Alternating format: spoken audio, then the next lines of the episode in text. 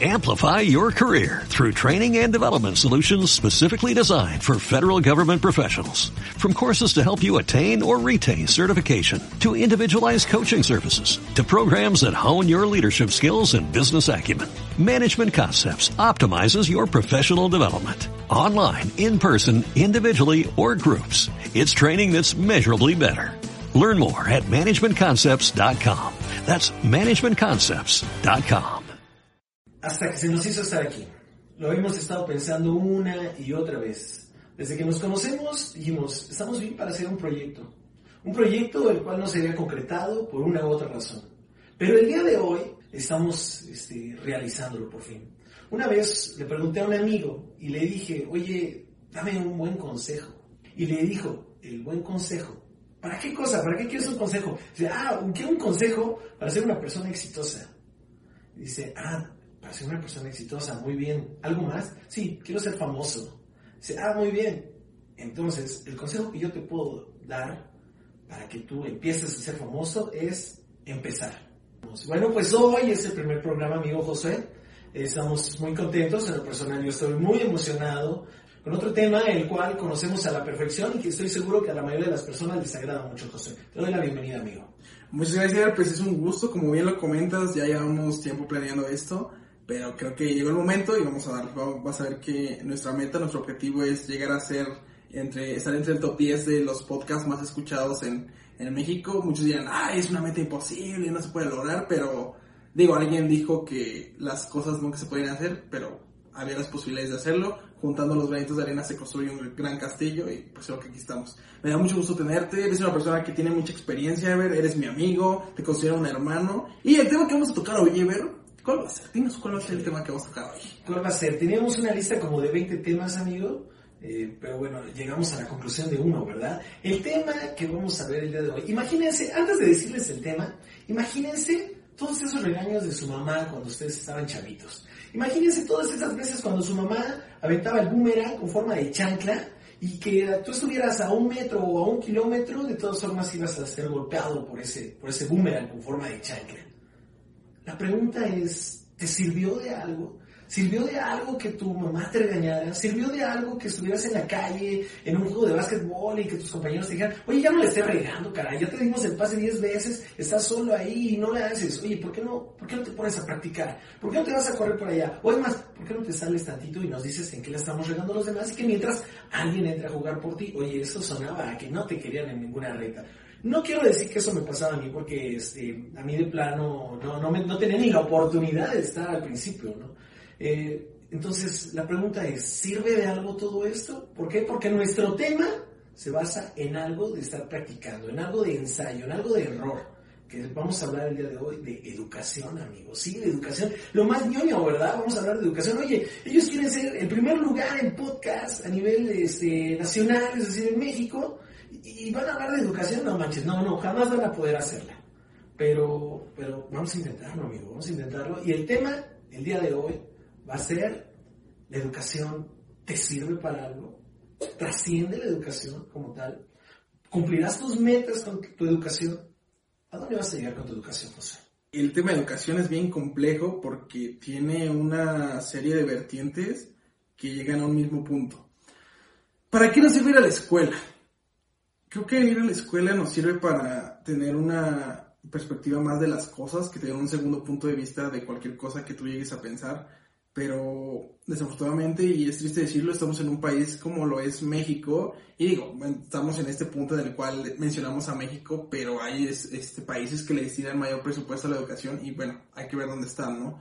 ¿De qué nos sirve la escuela? Yo creo que te da un panorama más extenso de lo que son las cosas. Eh, a mí me ayudó mucho la escuela, pero también te voy a decir algo. O sea, a mí me hubiera encantado que me hubieran enseñado cosas que no me enseñaron. Ahí te va, por ejemplo. Yo he sufrido mucho con declarar impuestos. A mí me hubiera encantado que en la escuela hubiera una materia que dijera, ¿sabes qué? Así se declaran impuestos. ¿Por qué? Porque era una herramienta que yo iba a ocupar en mi vida. A mí de qué me sirve saber las partes de la mitocondria? O sea, sí está bien para pasar un examen, pero si no me gusta, si no me voy a dedicar a eso, ¿de qué me sirve? Eso, también me hubiera encantado que me hubieran dicho cómo me podía alimentar, cómo podría darle a mi cuerpo vitaminas, este, nutrientes para estar bien, pero eso no me lo enseñaron. ¿Qué me enseñaron? Me enseñaron otras cosas, temas de español, matemáticas, que sí he ocupado en la vida. No voy a decir que nunca las voy a ocupar ni nunca las ocuparé, pero realmente el modelo que existe aquí en México es el apropiado. He leído de modelos de Nueva Zelanda y digo, qué mal que, que tengamos que irnos a, ver a otras partes de, Europa, del mundo, y no hacerlo aquí en México, pero allá sales con cinco idiomas, cinco culturas, y pues se enfocan mucho en la tecnología. ¿Qué está pasando aquí en México? A muchos eh, en este instante van a empezar su preregistro, ya lo empezaron para entrar a, a la prepa, a la universidad, y me preguntan, oye Josué, ¿qué debo estudiar? Y es como de, o sea, me estás preguntando a mí que yo te diga la segunda decisión más importante que vas a tomar en tu vida. Porque la primera es con quién te vas a casar, ¿no? Porque en teoría vas a pasar el resto de tu vida con esa persona. La segunda es que vas a estudiar. Y le estás diciendo eso a alguien que no sabe nada de su vida, y no porque no sepa nada, sino porque ¿cómo dejas esa responsabilidad de alguien más? Oye, Josué, es que ¿qué estudio? Y pues yo lo que les digo es, ¿qué te gusta? Mira, José, es complicado, amigo, es muy complicado hablar de esto porque estamos eh, guiándonos a través de instituciones, que es una escuela. Entonces, para que todos ustedes sepan, amigos, con educación nosotros nos estamos eh, refiriendo a esa escuela, a esos docentes, a esos programas, a esas estrategias, esa didáctica, esa pedagogía. Y bueno, eh, como lo dices, amigo, pues en México, pues hay muchas deficiencias, muchas decadencias. Me, quedo pensando, no sé si tú te acuerdas el primer día que fuiste a la escuela, cómo te la pintaban. Eh, a mí lo personal me dijeron, ¿sabes qué? cuando tú vayas a la escuela, este, vas a ser un niño muy, muy feliz. Vas a estar muy contento, te vas a sentir muy satisfecho, vas a tener muchos amiguitos. Oye, el primer día que fui a la escuela lloré. El primer día, y no porque me separara de mis papás. No, no, no. O sea, yo no era el típico de que, mamá, mamá, por favor, yo me quiero quedar contigo. no, no, no, no. Como que desde chiquito fui un poco eh, no autónomo, pero sí como que, quería mi espacio, ¿no? Ya sabes, empieza la rebeldía desde antes. Entonces, este, el primer día que me voy al kinder, al kinder profesor Fernando Aguilar Vilchi, sí me acuerdo, sí me acuerdo, ¿no? Entonces, llego al kinder y, muy emocionado me dan una hoja, porque aparte, eh, creo que ya tenían algunos días todos los compañeritos, ya todos se conocían, yo no conocía a nadie. Entonces me dan una hoja, me dan una hoja con, la, me parece que era un frutero, y yo tenía que iluminar ese frutero. Entonces, el primer reto que tuve dentro de una institución educativa fue enfrentarme a mis compañeros. Y yo me pongo a dibujar y digo, no, pues sí, mira, aquí le queda, el amarillo le queda con el gris el azul, ¿no? Estaba dibujando un plátano. Los plátanos ahí en la casa, siempre, en la casa de todos ustedes, siempre son este, amarillos con, como con negrito, más o menos. Entonces yo busqué un gris y un amarillo, este, pues para que fuera un plátano, pues como de unas unos cuatro días, más o menos. Todavía puedes hacer un licuado con eso y no te queda tan agresivo. Entonces, de repente estoy dibujando y, escucho como los compañeritos de al lado, que era Claudia y Alan, le dice Claudia Alan, oye, mira, dibuja bien feo. Entonces, amigo, lo único que hice, me agaché, me tapé los ojos, no quería saber nada, hice un buque y me puse a llorar. Yo no recuerdo que me, se me haya acercado la maestra, o Nana, me parece que le decíamos, pero no la recuerdo, no, llegó a hacerme el paro y decir, oye, no llores, sí dibujas bonito. Ellos ya arruinaron toda tu educación por un día, ¿no? Ya, yo ya no podía, socializar con nadie ni nada. En, la primera hora de la, de la escuela. Entonces, desde ahí la escuela como que no fue algo muy grato, pero bueno, llega mi mamá en la salida y ya sabes, ¿no? Corres hacia tus papás, este, y ¿cómo te fue? ¿Cómo te fue, Ever, en tu primer día de escuela, hijo? Eh, me fue muy bien, mamá. Me fue muy, muy bien. A pesar de que yo sabía que había llorado. Entonces, primer recuerdo, un llanto. Entonces, bueno, sigamos pensando en esa escuela de cuatro paredes, esos, esas aulas, donde está un maestro enfrente de ti y te va a empezar a dar una serie de materias y te va a decir, es que te tienes que aprender esto. ¿Sabes, Josh? La educación ha cambiado. Ya ha cambiado demasiado. Antes era una cuestión muy, este, eh, de, seguir al, maestro, ¿no? El maestro era el que decidía. Pero si tú comentas que tu primera experiencia en la escuela fue un llanto, ¿de qué nos habla eso? De que quizá lo estamos haciendo mal, no estamos viendo a la educación y a la escuela como institución como un centro de, de aprendizaje, lo estamos viendo como un tengo que ir, debo de ir porque es lo que me corresponde. Hay muchas personas que no fueron a la escuela y han tenido mucho éxito. ¿Por qué? Porque no es un tan, no tanto, pienso yo que no es tanto un tema de que la escuela sea el referente de lo que vas a hacer. Es un apoyo y tienes que ir a la escuela porque si no, no sabes leer, si no, no sabes escribir.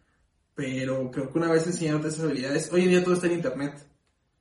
Tú, es importante tener papel, o sea, sí es importante tener eh, lo que te respalde, lo que te diga, sabes que si eres licenciado, eres doctor, eres ingeniero, eres lo que sea. Pero bueno, lo mismo, ¿realmente la escuela te enseña las habilidades que tú ocupas en la vida? Yo creo que no.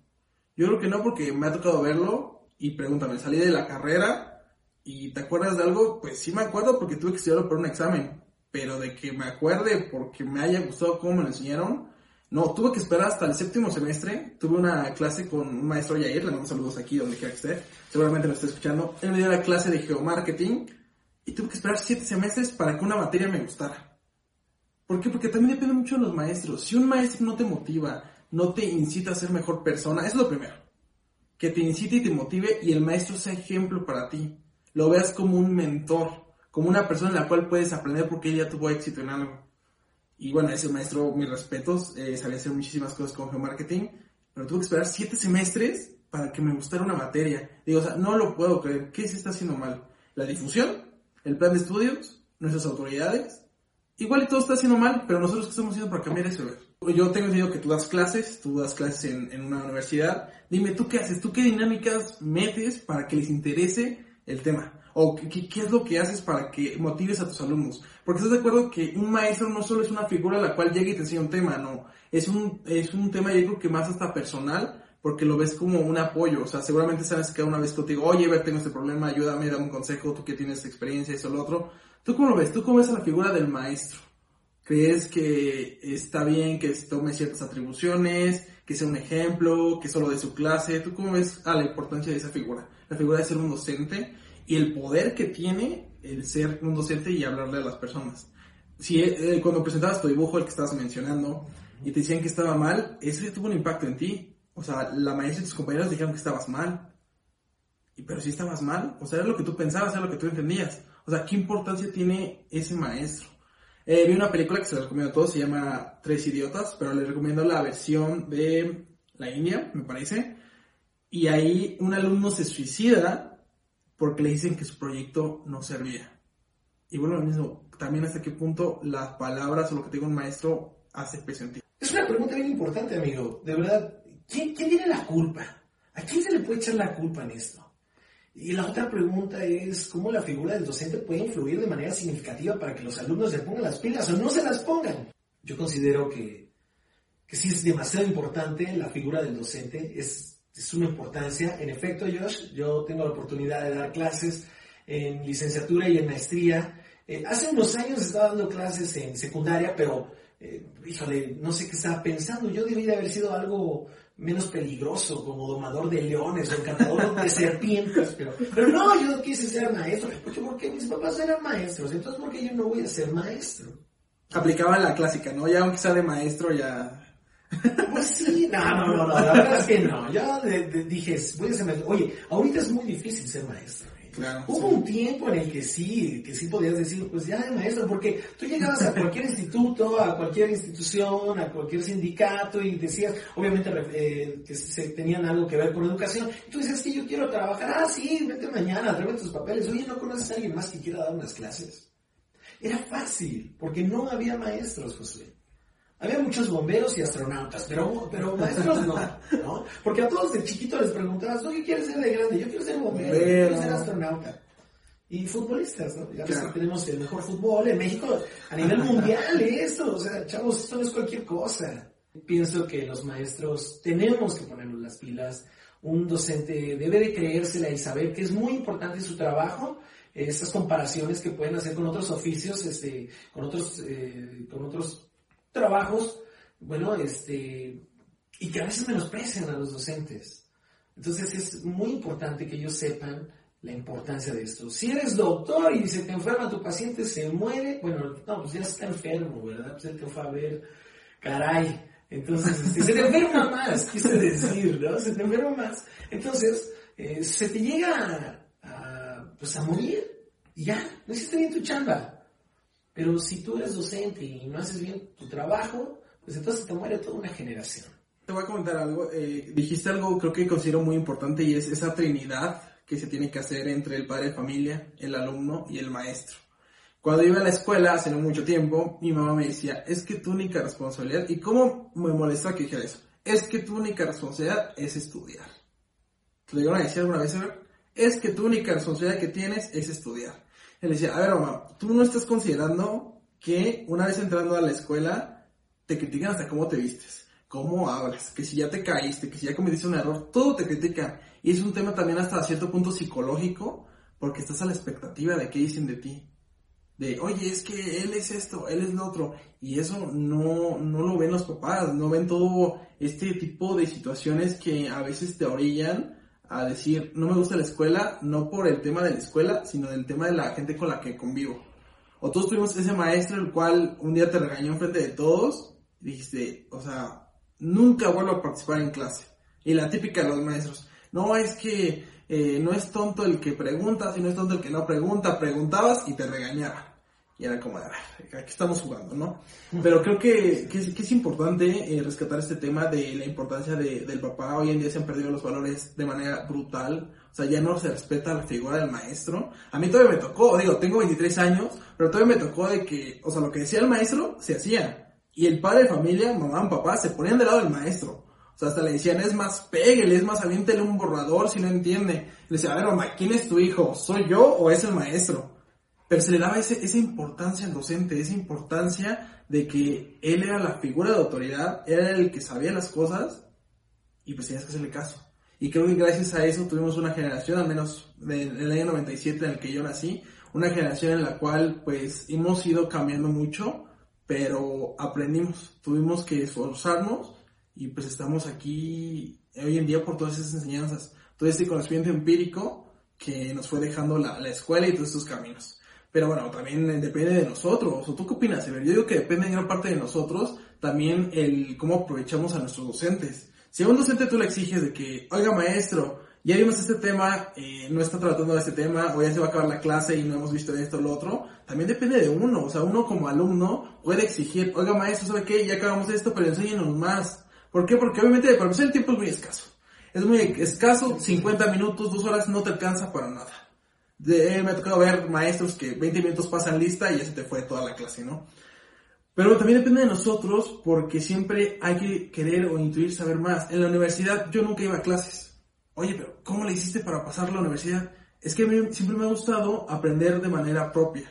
O sea, yo mismo generar mi conocimiento y aprender hasta más cosas. Sí tenía que presentar exámenes y todo, pero siempre eh, esa forma en la cual yo hacía para estudiar era, ok, el maestro me dijo que esto es rojo, pero no me está diciendo que también existe toda esta gama de colores. Entonces yo terminé aprendiendo más y pues imagínate, terminé siendo el mejor alumno de mi generación en 45 años en la facultad. ¿Por qué? Porque yo decidí seguir otro método y creo que eso es algo que también estamos perdiendo de que, volvemos a lo mismo, no echar la culpa al maestro o al papá, sino también podríamos echar la culpa a nosotros por ser este, pues no querer más, no querer avanzar y ser muy, pues sí, muy mediocres en decir, bueno, lo que me da el maestro y se acabó. Creo que también podemos nosotros investigar por nuestra parte y aprender más. Creo que eso es siempre lo que, lo que nos debería de, distinguir como, como, personas, el querer ir más allá y autoexigirnos. ¿Para qué queremos aprender algo si no vamos a ocupar? Mejor eh, tratar de ocuparlo, pero aplicarlo en cosas que nosotros veamos. Un maestro me enseñó a, a dividir, me dijo, bueno, así se divide, se multiplica, y pues te confieso que no necesito usar una calculadora para hacer una división. Bien dicen que lo que bien se aprende, jamás se olvide y pues le agradezco muchísimo. Pues mira amigo, ya habíamos hablado de una figura, estábamos manejando lo que es esto de los docentes, esa figura, ¿no? Esa figura que llega contigo, el facilitador, el, orientador, la persona que se para enfrente de ti y te empieza a dar una clase. ¿Ok? Que te empieza a dotar de, aprendizaje, eh, ellos con su enseñanza, con sus conocimientos que tienen, ¿no? Recuerdo a un, filósofo, John Amos Comenius, el padre de la didáctica, él decía, este, decía, un buen maestro se define por, por los logros de sus alumnos, no por los conocimientos que él tenga. Y caray, híjole, ahora insisto mucho a mis alumnos para que les vaya muy bien y que digan, no, es el profe Ever, ¿no? Estaba ahí presente conmigo. Pero bueno, ya hablamos de esa figura. Ahora pensemos en, la parte que nos toca como estudiantes. Ser estudiante es mucha responsabilidad. Y es cierto, amigo, no, no, no la, de la, que nos dicen las mamás de, ¿sabes qué? este, tu único trabajo, lo único que tienes que hacer lo único que te estoy pidiendo, hasta, hasta como que se les traba, ¿no? La garganta, lo único que te estoy pidiendo es que, que, que trabajes, que trabajes, Rigoberto. Y tú, bueno, pues va, voy a trabajar, voy a trabajar. ¿En qué vas a trabajar? No, pues haciendo tu mapa, tu mapa, no me lo pidas un domingo en la noche, ¿no? Hazlo, tuviste todo el fin de semana para iluminar tu mapa mundi. Aparte era chiquito. Pero entonces, eh, esa parte que nos toca a nosotros, como estudiantes, de decir, ¿sabes qué? Tengo que trabajar, tengo que echarle ganas, tengo que identificar todo lo que están haciendo por mí y que me sirva de algo, sí es bien importante. Es cierto que a veces nosotros aprendemos más en otros lugares, de una forma este, autodidacta lo hacemos, pero pues tenemos que aprovechar, pues hoy nosotros estamos en una escuela, en algunas escuelas se pagan este la, la, anualidad, en otros la mensualidad, en otros nada más es una cuota, pero tú estás haciendo un pago y aparte de todo estás invirtiendo tiempo y, el, tiempo de tus papás, si es que estás con ellos, o si ya estás solo y te vas a la escuela, pues estás invirtiendo a lo mejor en, el camión, o a lo mejor en gasolina, o a lo mejor en lo que llegas caminando, pero, pero estás dando algo por la escuela, entonces tienes que aprovechar.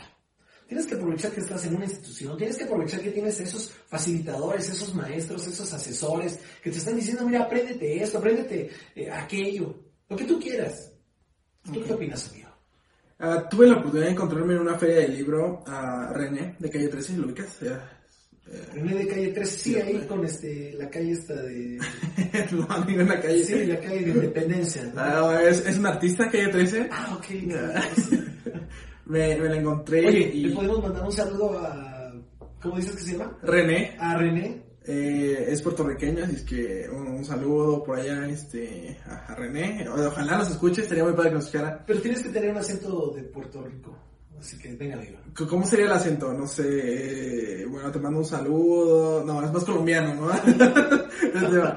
Pero bueno, eh, le dije. No, no, tengas miedo, amigo. Venga, venga. No, no me salió, no me salió. intentamos, me salió otro.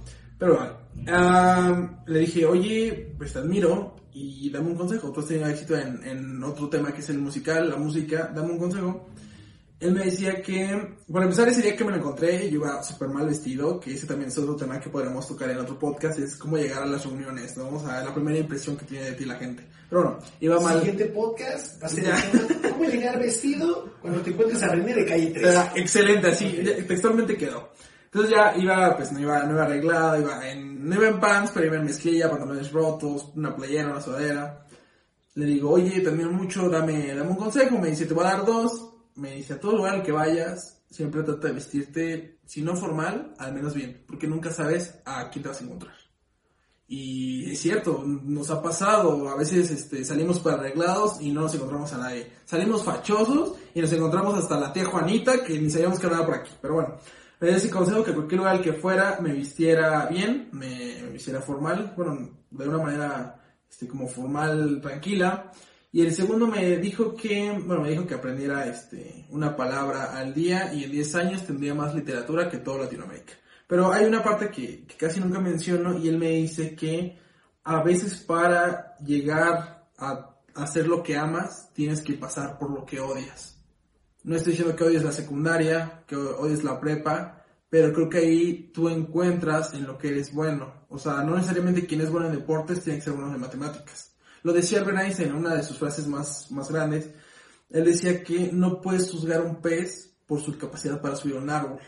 Y pues obviamente no, un pez nunca te va a subir un árbol. ¿Por qué? Porque no se dedica a subir árboles, se dedica a nadar. Y creo que esa identidad, esa parte que trabajamos desde la secundaria y la prepa, es lo que nos va formando, es lo que nos va diciendo, ok, soy bueno en química, pero no me gusta la química. Por ejemplo, mi hermano, mi hermano era muy bueno en química y quería estudiar químico. Dijo, ok, sí me gusta, no, pues sí soy bueno, pero no me gusta. Y ya, decidió ser actuario y siempre le hacemos chistes, ¿no? De que, ay, tú, como manejan temas de aseguradora, este, sí, de hacer sus aseguradoras, todo esto, le digo, ah, pues tú, hermano, que estudiaste actuaría, asegúrame esa puerta, ¿no? Y ya, todos se ríen y tal. Pero sí creo que es un tema además de encontrar identidad. Igual en la secundaria estás en un tema en el cual llevas el cabello de cierto modo, llevas la vestimenta de cierta forma. Y yo nunca he estado en contra de eso. Yo creo que tienen que dejarnos ser para nosotros mismos encontrar esa, esa identidad que buscamos. Pero sí, o sea, vuelvo a repetir la frase de, de René. A veces tenemos que pasar por lo que odias para terminar haciendo lo que, lo que amas. Y en carácter formativo creo que es lo que te aporta tanto la secundaria como la prepa. Y después viene esa decisión tan importante que es ¿qué voy a estudiar? O sea, si ya pasé todo un proceso kinder, primaria, secundaria, prepa, ¿qué voy a estudiar? Y esa pregunta me la hice yo y sufrí bastante, tuve que ir con una orientadora, que si me está escuchando la orientadora también le mando saludos, me gustaron mucho los chicos que tenía siempre en su cubículo, saludos, y le decía, es que yo no sé qué voy a estudiar, o sea, yo no, yo no sé qué ropa voy a usar mañana, y la sociedad, el mundo, el contexto, mis papás me piden que les diga, oye, dime qué vas a estudiar, porque ya me estoy preocupando. O dime si vas a presentar examen, o dime si esto, si lo otro. Tuve que ir al CONAMAT, que es una institución, el cual te enseña a preparar tu examen de admisión y quita como toda esa paja, todo ese contenido innecesario que te llegaron a dar los maestros. Y dices, ¿sabes qué? Te voy a preguntar esto de otra forma, pero tal. Y eh, también el ir a esos cursos es un contexto totalmente diferente, porque te encuentras, o sea, sabes a qué quiere, a qué va la gente, saben lo que quiere.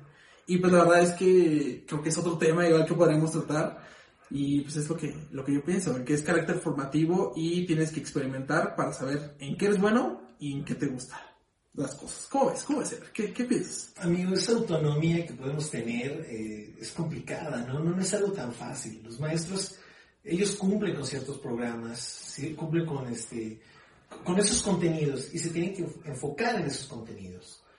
¿Por qué? Porque tienen autoridades ¿eh? que los están chicando y que les dicen, ¿sabes qué? Pues es que te saliste del tema, te saliste en esto, esto no va. Parece ser que tenemos que seguir esa línea, una línea muy recta, por cierto. Y bueno, cuando nosotros tenemos un poco de autonomía, ahí sí podemos entender y definir eh, lo que queremos estudiar, en lo que tal vez somos un poco mejores, que somos más buenos en eso. Es cierto, tú manejaste ahorita lo del pez, que no puedes trepar un árbol a menos de que sean de los salmones estos que salgan A lo mejor no, no, no lo trepó, pero sí lo brincó, ¿no? Oye, estaba viendo, o sea, los pobres osos ni le llegan. Cuando había osos, gracias, sigan maltratando a su planeta. Entonces, este, es, es importante que nosotros sepamos eh, que comprendemos, comprendamos lo que nuestros alumnos quieren y en lo que son buenos. Es importante, mucha observación, eh, mucha empatía, saber que, que, tus alumnos pues, no están ahí en algo que no tienen una calificación acorde como tú quisieras, tal vez en algo de lectura, en algo que tenga que ver con matemáticas, no lo tienen, ¿por qué? Porque no les gusta, pero tú los vas a evaluar igual que a todos. Los vas a evaluar como al que le gusta como al que no le gusta. Es, es complicado eso. Entonces, por lo tanto, los docentes ahorita ya llevan dos puntos. Uno, la actitud que pueden tener, obviamente basada en el malestar, y el segundo, eh, el hecho de ser tan eh, rígidos, de ser tan, este, de apropiarse tanto de sus contenidos y manejarlos de esta forma, eh, sin, sin, considerar las, este, las inteligencias de cada uno de sus alumnos, ¿no? El estilo, el tipo. Otro punto, pues son los alumnos que no le queremos echar ganas que decimos, no, ¿sabes qué? Este, eh, yo como que siento que esto no me va a servir y no, no, no, no me aplico, entonces es algo que también es una especie de rebeldía. Y tampoco quiero, ¿no? Porque ser estudiante implica otras cosas. Eh, otra cosa son los, contenidos este, que estamos manejando. Entonces eso quiere decir que sí es importante, todas las materias, todas las materias son importantes, pero tal vez sería importante eh, buscar otras que sean más de contexto, es decir, exigencias, exigencias nuevas, para cubrir esas necesidades este, pues, que nos está pidiendo el alumnado.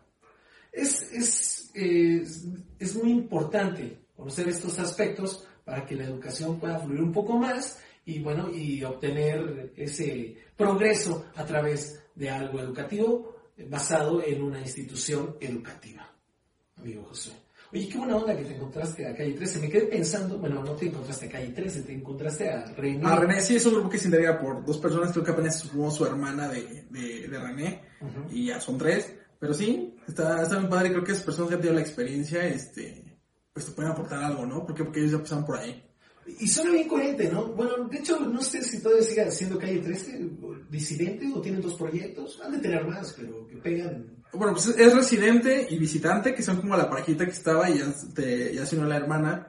Pero pues me, siempre me gustó como mucho su lírica, la forma de, de escribir, de, de, cantar, de... Es como un molotov que en su momento estuvo como pegando mucho aquí en México por lo que decía. Quizá no tanto por el tema musical, sino más que nada como por las... Lo que decía, las frases, y pues que atacaba a alguien, o sea, decía nombres y era muy fuerte la, su música. Y acá pues un puertorriqueño igual que, tiene problemas este, en el país, gobernantes, todo esto, pues. Pero sí, súper humilde, súper humilde.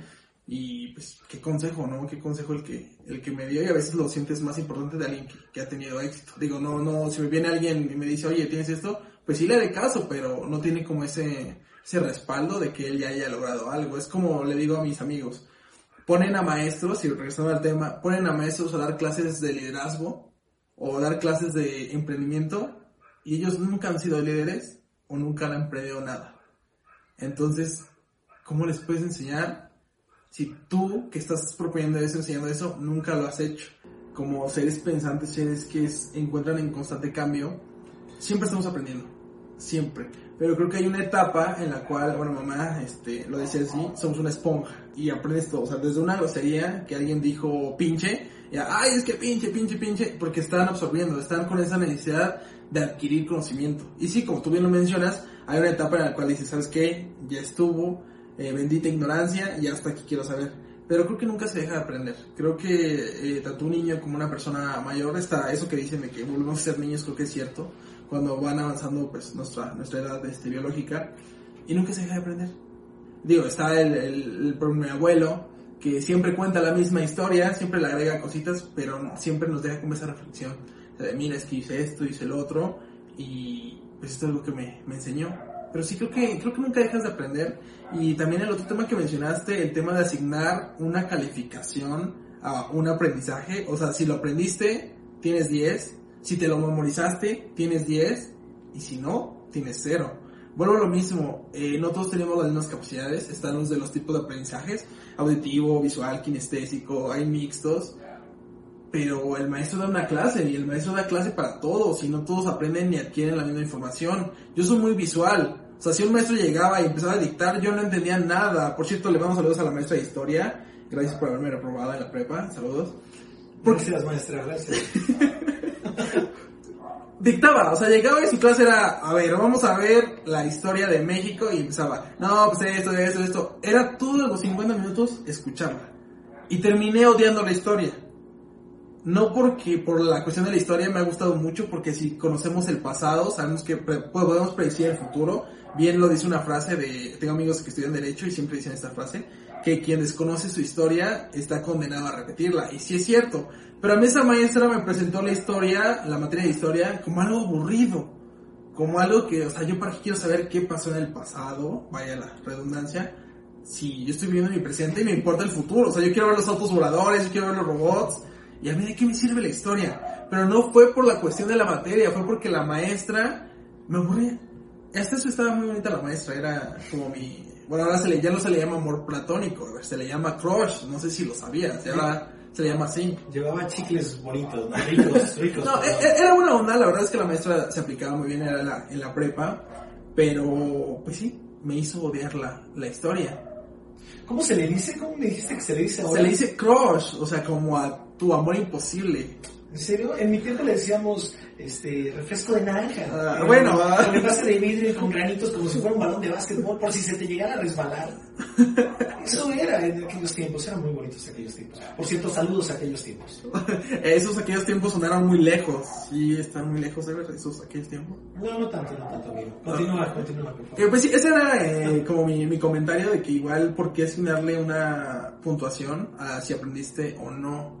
En las clases que yo tengo la oportunidad también de dar o cursos, talleres, a mí me importa más el hecho de que lo hayas aprendido. O sea, ¿quieres tu 10? Tienes tu 10. O sea, al final del día, y yo lo entiendo. ¿Por qué? Porque el promedio es nuestra carta de presentación cuando todavía somos estudiantes. ¿Qué es lo primero que te preguntan cuando vas a hacer un trámite? ¿Cómo te llamas?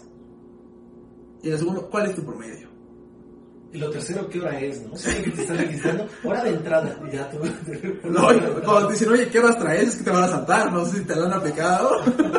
Sí, no, sí, cuando, cuando te empiezan a, señalar algún este, objeto, algún celular o algún este reloj o algo parecido, sí, te van a bueno, era así, eh, me molesta esa parte de asignarle un puntaje. ¿Qué opinas? ¿Crees que sea correcto? ¿Crees que, por ejemplo, en Estados Unidos y en otros países lo manejan por letras? O sea, y no te juzgan tanto en, sí, aprendiste todo, excelente. Hay chavos que se quedan su acordeón. O sea, me tocó verlo. Te voy a confesar algo. Yo nunca, y te lo juro aquí, te lo juro por mi mamá, por, por todos, por ti, por todo lo que más amo, yo nunca hice trampa en un examen. Nunca. ¿Por qué? Porque ahí te va. Siempre he sido una persona de merecimientos. Si yo me saco un 10, es mi 10. Si yo me saco un 6, es mi 6. O sea, yo me lo saqué, yo me lo gané, es mío.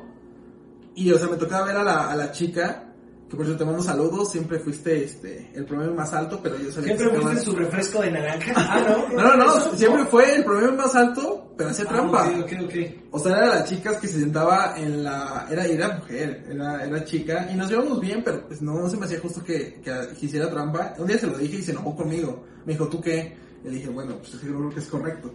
Se sentaba en medio y lo cubrían otras personas, porque eran sus amigos tal, y se quedaba súper acordeón. Y nada más que hacía, o sea, no aprendía, su, lo único que sabía hacer y lo sabía hacer muy bien, mis respetos, era traspasar información. Y, y era, era, de los, era la que me competía con los promedios este, más altos, pero yo sabía que mi 10 o mi 9 o mi 8, yo me lo había ganado. Y ella lo copió. Y no te sabe igual, o sea, es como las victorias, o sea, si tú la trabajaste y si tú fuiste constante, la victoria te sabe diferente a alguien que fue por chispazo, por churro. Ella era así, quién sabe qué, qué ha sido de ella, pero fíjate que ella tiene una, una, pues un punto en su contra y siempre fue eso, por ejemplo, quizá yo no llevaba 10, 10, 10, 10, de vez en cuando 9, 1, 8, porque pues no puede ser bueno en todo, pero a mí me gustaba más la parte de no solo estar en la escuela, sino hacer más cosas. Porque hay personas que son súper matados, y no estoy diciendo que esté mal, ¿no? Al contrario, está súper bien que te dediques tiempo completo a la escuela, porque es tu aprendizaje que después vas a replicar. Pero, o sea, era súper matadita esta niña. Y la felicito porque, pues, mis respetos. A pesar de que copiaba, pues, te, a copiar, ¿no? Era buena copiando. Y, y pues, ella en algún punto se le cerraron sus puertas porque ella solo se enfocó en la parte del estudio. Y por ejemplo, yo iba a mitad de mitad. O sea, sí, mitad de estudio, mitad hacer relaciones, hacer proyectos, ir acá, ir a tal evento, ir a una conferencia, ir a un taller. Y eso me dio mucho porque conseguí contactos. Y déjame te digo algo, Ever. Hoy en día importa más a quién conoces que lo que hayas estudiado. También estaba pensando en las veces en las que tuve la oportunidad de hacer trampa y que, ay, que bueno, es obvio, obvio que sí lo hice, pero este, pero no de una forma tan, tan cínica. Yo, yo fíjate que nunca he sido tan bueno en sacar acordeones pero sí era muy bueno en ver lo que escribían mis compañeros. Así estuvieran dos, tres butacas, a lo lejos yo alcanzaba a ver, ¿sabes? He pensado, y eso me ha servido mucho para leer libros sin tener que leer todo el contenido. Leo el inicio y leo el final. Y ya yo me imagino todo lo que puede estar escrito en el centro, a veces hasta por lógica, ¿no? A veces por deducción. Entonces, muchas veces me sirvió, ¿eh? Había exámenes en los cuales no sabía nada y bueno, pues eh, salía con una buena calificación. Que también, debo decirlo, mis papás siempre eh, son personas muy, muy rectas, son personas que, le echan ganas, son docentes eh, jubilados y bueno, pues entonces ellos pues, me, incitaban y me obligaban a que pues, me pusiera a estudiar, ¿no? Esos días no había juego, la verdad es que yo fui un niño que podía jugar cada vez que quería. y bueno, sí, eh, creo que en esa parte hay un poco de trampa, ¿no? Un poco de jiribilla, porque cuando tu mamá, tu papá te dicen, oye, estudia, realmente te está diciendo otra cosa, te está diciendo, es tu día, o sea, disfrútalo. O sea, no estudies. O sea, estudia y. Sí, razón. No sé si lo habías, lo habías pensado no, no, ocasión. No, no, lo había pensado, pero sí, sí, sí, sí. Ahora que, que estoy sacando conclusiones, sí. Y, qué mal que no lo apliqué así. Entonces, este. Mi conclusión es que la escuela es la institución más importante que existe, que hay, y que sí te va a llevar a, a donde tú quieres. Que sí va a ser detonador para que tú tengas un éxito rotundo para que, para que tu, vida, tu vida valga la pena en todos los aspectos, en todo momento, para que seas una persona de bien y, pues para que pues para que no te quedes con ganas de nada, ¿no? Si es la escuela, el punto es cómo lo llevamos y ya lo dijimos, ya lo estuvimos mencionando, lo que debiera ser, este, lo que buscamos. Así que, compañeros docentes, hay que echarle ganas, compañeros alumnos, hay que aprovechar todo lo que tenemos, compañeros padres de familia, ya no estén tan pasados de lanza, recuerden que, aunque nos digan que tenemos muchos derechos, no, las cosas como son, si nuestros hijos la están regando, pues ni modo, si los maestros la están regando, pues entonces también hay que, hay que, este, pues apoyarlos, ¿no? A, atacarlos tantito, pero pues también darles sugerencias. Mi conclusión es esa, amigo José. La escuela es de suma importancia. Sigamos con esta cultura, eh, con esta cultura escolar y tratemos, de hacer las cosas bien dentro de estas, dentro de estas instituciones. Amigo, ¿tu conclusión? Pues como tú lo mencionaste, nos podremos aventar otra hora hablando de este tema y de las conclusiones, pero a grandes rasgos este, considero que esta, vuelvo a mencionar, esta trinidad que se hace del alumno, el papá y el docente tiene que estar muy fuerte. Eh, por ejemplo, algo que me ayudó mucho en mi educación y es algo que ahorita pasa en todas, si no es que, bueno, en muchas, si no es que en todas las, las, este, las familias, es de que el papá tiene que salir a buscar el sueldo y la mamá ahora también. ¿Por qué? Porque no alcanza y ya no están los papás, vaya, en la casa y es lo que se da una serie de situaciones que complican este, este proceso de educativo.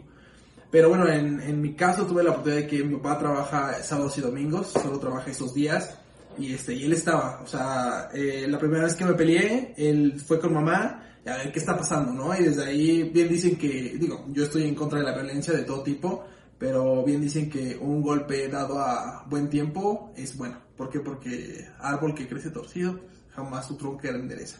Pero sí serían mis conclusiones, ¿no? De que es un equipo, es una, una trinidad en la cual es muy importante y tenemos que trabajar en ello. Eh, desde el rol que nosotros tengamos como alumnos, como papás, como docentes, como directivos, como autoridades, creo que tenemos este, una gran responsabilidad. Estamos formando a la generación de, del presente y también a la generación del futuro. Y pues, ¿qué nos queda que, dar lo mejor? Enseñar con el ejemplo. Siempre lo he dicho que las palabras este, motivan, pero el ejemplo arrastra. Y pues eso, eh, hay que echar muchas ganas, hay que motivar a los alumnos, insisto, hay que escucharlos y pues siempre se puede aprender algo de, de cualquier persona. La educación es muy importante, pero no hagas que se vuelva lo más importante en tu vida. Esa sería mi conclusión, Ever. Pero para ya como un tema ya terminando esto, vamos a recomendar una película. ¿Qué te parece? Este, yo recomiendo la película que había comentado que se llama Tres Idiotas, la versión de, de, de la India. Y pues la escuela cuenta un poquito, la escuela, la película cuenta un poquito de qué trata. Trata de tres estudiantes que este, están en la universidad y pues todos tienen este, motivaciones personales diferentes, pero hay uno que es el protagonista que se llama Rancho y él su motivación es divertirse, pasarla bien. Y es lo que yo le digo a mis alumnos, de que también, sí está muy padre estudiar, está muy padre estudiar y trabajar, pero también disfruten. Solo tenemos una vida y suena trillado, pero pues solo tenemos una, no es como de en esta vida me voy a dedicar a drogarme, a hacer esto o lo otro, y en la otra pues ya me pongo a estudiar, no, solo tenemos una vida y pues hay que valorarla y esta película toca esos temas de que sí es muy importante el estudio, pero también hay que pasarla bien, es una etapa muy bonita, tú lo comentaste, o sea, es donde te enamoras, corres, gritas, lloras, te enamoras de una maestra, te enamoras de un maestro, aprendes muchas cosas, pero pues bueno, esa, esa película me, me mucho, dura como tres horas y cachito, pero totalmente Sí, vale sí, la sí. pena. No sé. Es que a, Ever no le gustó, pero les aseguro que a ustedes les va a gustar. ¿Cuál recomiendas tú, Ever?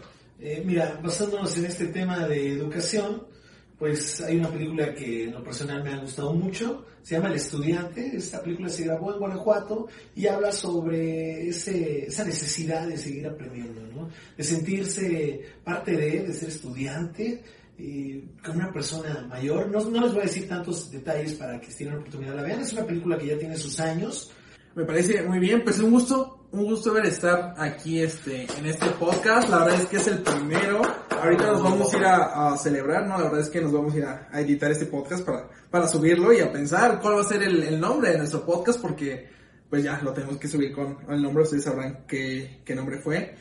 Pero pues me gustó mucho compartir contigo, Ever. Eres una persona muy interesante, muy increíble. Eh, te admiro, te admiro, te lo digo. Yo a todas las personas que me se los digo, oye, te admiro por eso, por lo otro.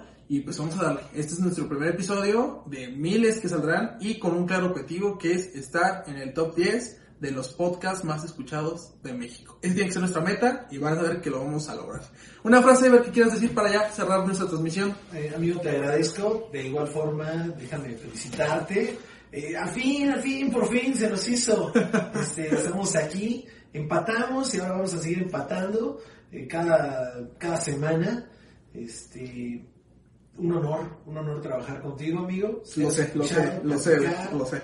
Eh, Te ganaste el esponja, ahora sí te lo ganaste, esponja. O igual y ya después de cariño esponjoso, o puede ser, hay muchas, muchas cosas. Así me decía una exnovia esponjosa. Esponjoso, no, que yo lo voy a dejar en esponja, entonces vas a hacer esponja. Este, pero bueno, estoy ansioso porque volvemos a, a tener este encuentro y poder seguir platicando con, con todos ustedes. Excelente, échate tu frase, venga. Eh, Pues ya dijimos algunas frases, así que... estoy Una, aunque no tenga nada que ver con el tema. Tú échate una que sea tu ideal o alguna que te guste, tú, métatela. Fíjate que justamente ayer estaba leyendo un libro que habla sobre, eh, sobre la educación. Sobre la o sea, no hemos salido del tema sobre todavía. la educación, este, pero de Perú, Ah, de. Perú, y ahí hablaba una definición de amor, y me gustó mucho. La definición de amor es cuando personas se encuentran, pero son personas que no se deben de conocer. Y así lo decía.